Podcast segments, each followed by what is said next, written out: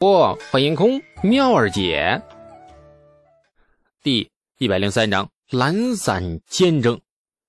规矩是规矩啊，不过李素不想太按规矩办。天色真的不早了，还得摸黑赶回家睡觉呢，哪有那么多时间跟一帮陌生人废话呀？工作激情，那一把手自己都没激情，哪管别人有没有激情啊？嗯，那个行了，该干嘛干嘛去吧，都散了。李素朝大家挥了挥手，众人愕然。就这样式儿的？这李素点了点头。啊，没错呀，就这样啊。这许敬宗苦笑，只好也朝大家挥手。没听监正大人说话吗？该干嘛干嘛去吧。散了。众人渐渐散开。许敬宗笑着将李素迎进了前屋。屋子刚盖好没多久，里面充斥着一股浓浓的潮味。这摆设也很简单，几张矮几，几块软垫，正中主位后方，按理该置一面诸如祥兽猛禽之类的屏风，然而也没有，只有一面空荡荡的墙，唯一可取的算是一个光滑如镜的地板了，显然特别的抛光打磨过，脱了鞋踩上去都很舒服。李素很满意呀，不错呀，高级货呀。地板舒服，许敬宗这个人也舒服。能在历史上留名的坏人，那终究是有几分本事的。拍马也好，办事也好，做人也罢，都算是本事。好好说话。嗯，许敬宗就有这种本事，双目清正且相貌堂堂，不但英俊，而且带着一股说不出的正义味道。你任谁都无法把他当做坏人。不仅如此，许敬宗还很会做人。刚进火器局，便很快摆正了自己的位置。他是少监，李素是监正；他是副，李素是正。对着一个十几岁的娃子，许敬宗却如同对待长辈般恭顺。哎呀，李监正上任正是时候啊！火器局上下翘首以盼，陛下设火器局月余，这官员和工匠皆已准备就绪。只等李监正上任后吩咐，明日开始火器局事宜如何安排，还请监正大人示下。李素挠了挠头皮呀，怎么安排火器局工作？叫这群唐朝人发明坦克大炮去？这李世民设火器局的目的很清楚啊，要让火器局继续发明军用火器，日后应用于唐军攻城或者是平原战。李素除了清除火药的正确配比外，对火器其实不太懂。仔细回忆许久，依稀记得千年后的明朝似乎应用火器比较多一点，而且那个朝代的工艺水平和现在唐朝并没有太大差别。明朝能造出的东西，唐朝也造得出，诸如鸟铳、白虎骑奔剑等等等等，哎，还有地雷。能造的东西很多，可是李素却不太想造，或者说不想造的那么快。与李世民接触过几次，李素还是对他很陌生，完全不了解这位天可汗陛下的性情。万一把他肚子里的东西掏出来后，来了一个卸磨杀，呃，过河拆桥，而且这个年代肯定不提倡大臣与皇帝打官司。若一定要给李素消极怠工找个理由的话，那因为李素。懒呢？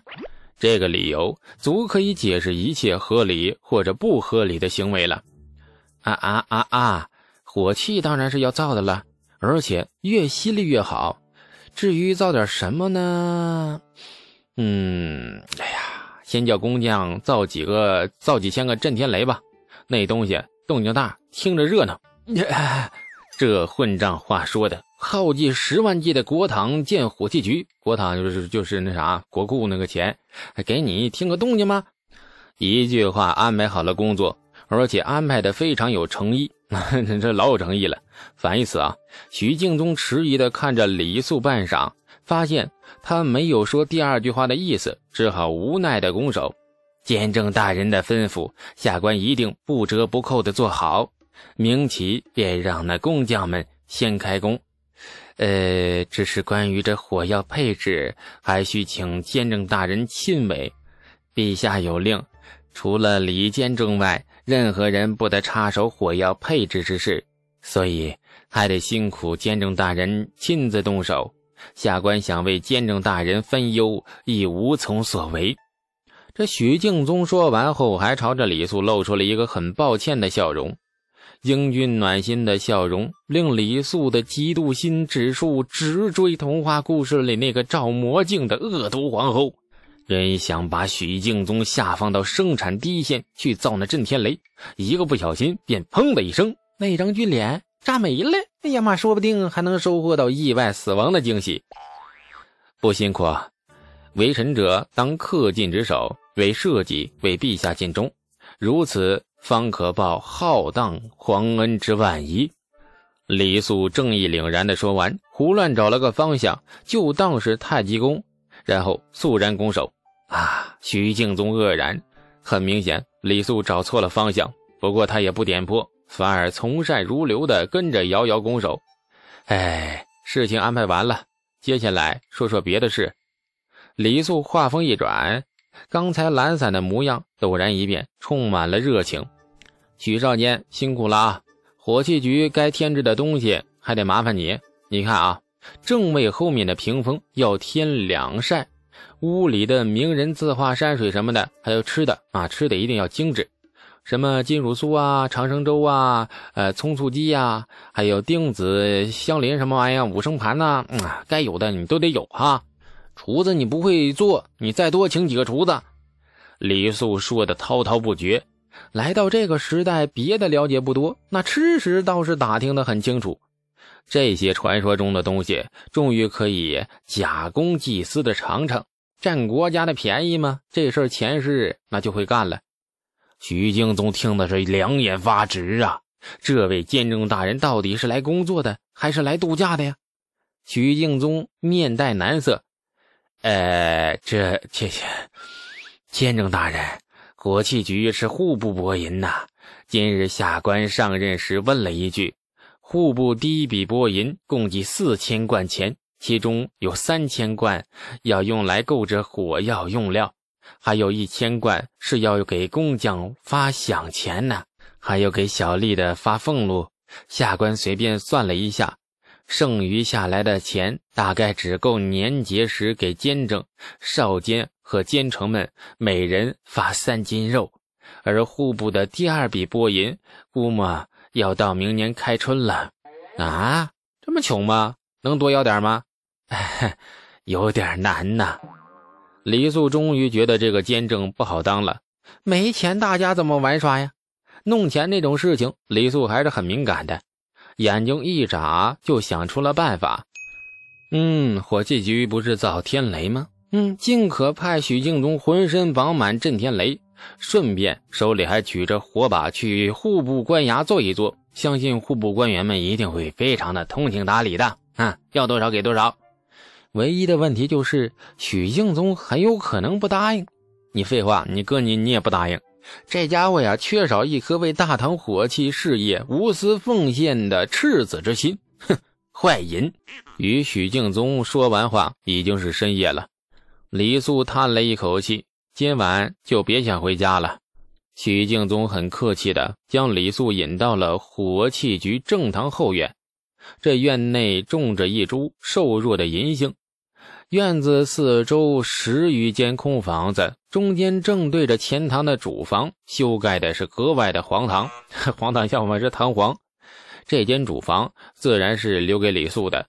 火器局里面上下官员小吏没谁敢住这间房。屋里的被褥啊，还有蜡烛啊、木枕什么的都有，地板也擦拭得很干净。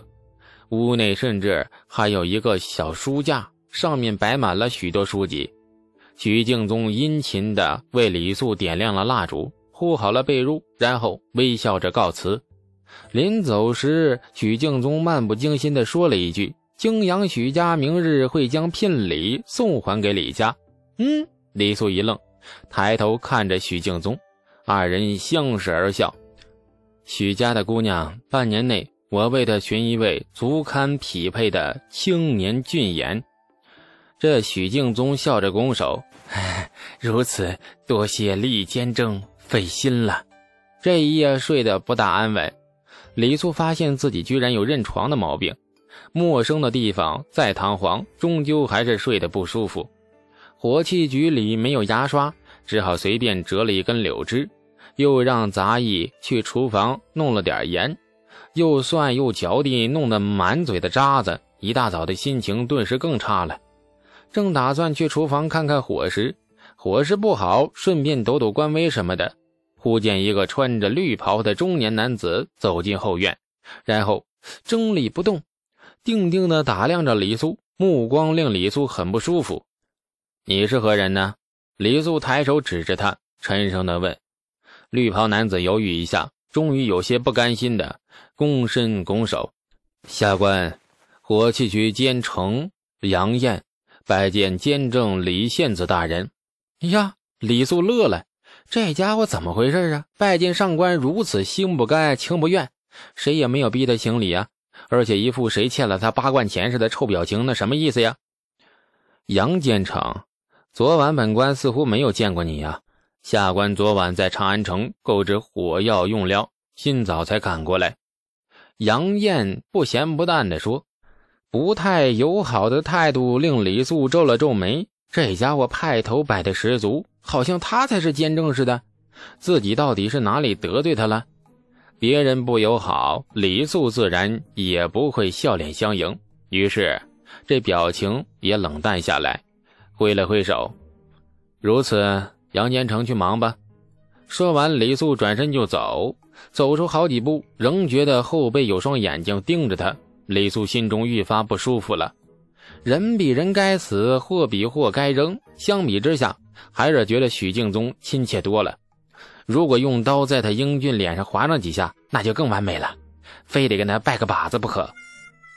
上午东游西荡，李素差不多将火器局内的建筑布局和方位弄清楚了。火器局上到少监，下到工匠杂役，也基本上都认识了这位新上任的监正大人。有些事情能瞒住，比如火药秘方啊。那但是有些事情根本就瞒不住。早在李世民设火器局开始啊，内部便有了李素的传说。作诗、制天化、献国策、酿酒这些话题比较冷门，知道的不多。但是大唐和吐蕃的松州之战却是长安城官民人尽皆知的事情。松州久攻不下，伤亡惨重，唐军三位大总管进退两难之时，一个名叫震天雷的小陶罐横空出世。这天雷神罚般的威力，足足杀了五万吐蕃贼子啊！那剩下的十五万也是乖乖投降。这一战是大唐近年来少有的以寡击众之战，而且是大获全胜，其战果不亚于当年对东突厥的灭国之战。感谢您的收听，去运用商店下载 Patreon 运用城市，在首页搜索海量有声书，或点击下方链接听更多小说等内容。